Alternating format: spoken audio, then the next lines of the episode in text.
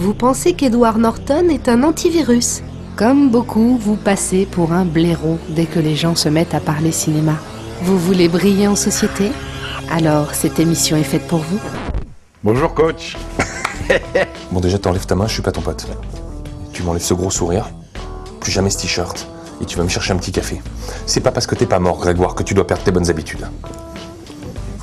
Ça peut plus continuer là.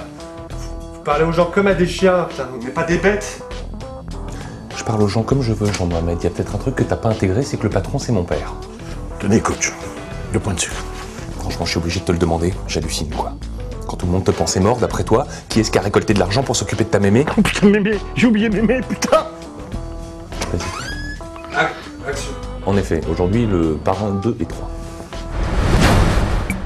Saviez-vous qu'entre le premier et le deuxième opus, Coppola a réalisé Conversation secrète en 1974 et que ce film fut nommé comme le parrain 2 pour les Oscars, faisant ainsi de Coppola le deuxième réalisateur de l'histoire à avoir cet honneur après un certain Alfred Hitchcock.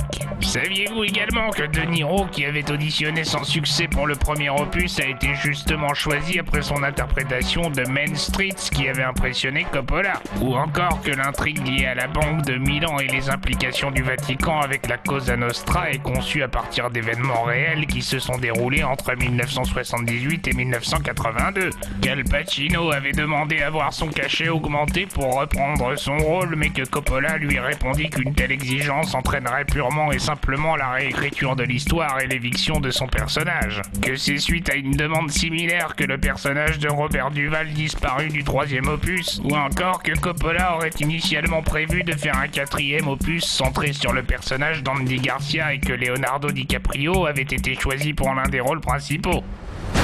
Excusez-moi coach. J'avais laissé mémé chez elle avec rien à manger pendant trois semaines. C'est bon, elle y est passée là? Elle a survécu, elle a mangé mes canaris. Mec, mec, il peut plus. Et maintenant, une petite info en plus. L'anecdote qui calme tout le monde, même tes amis les plus calés. Vous ne le saviez peut-être pas, mais le rôle confié à Sofia Coppola a tout d'abord été proposé à plusieurs actrices, dont Julia Roberts et Winona Ryder, toutes deux indisponibles.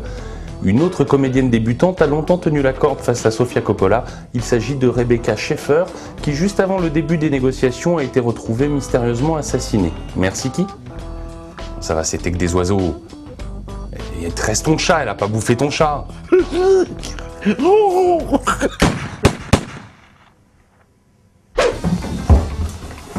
Il s'est passé quoi Rentre pas, rentre pas. Il y a un mec qui est rentré dans la boîte, il a pris papa pour toi ou je sais pas quoi, il lui a tiré dessus, gravement blessé. euh, il parle de plusieurs semaines d'hôpital, c'est une boucherie dedans. c'est- Putain, c'est bon ça.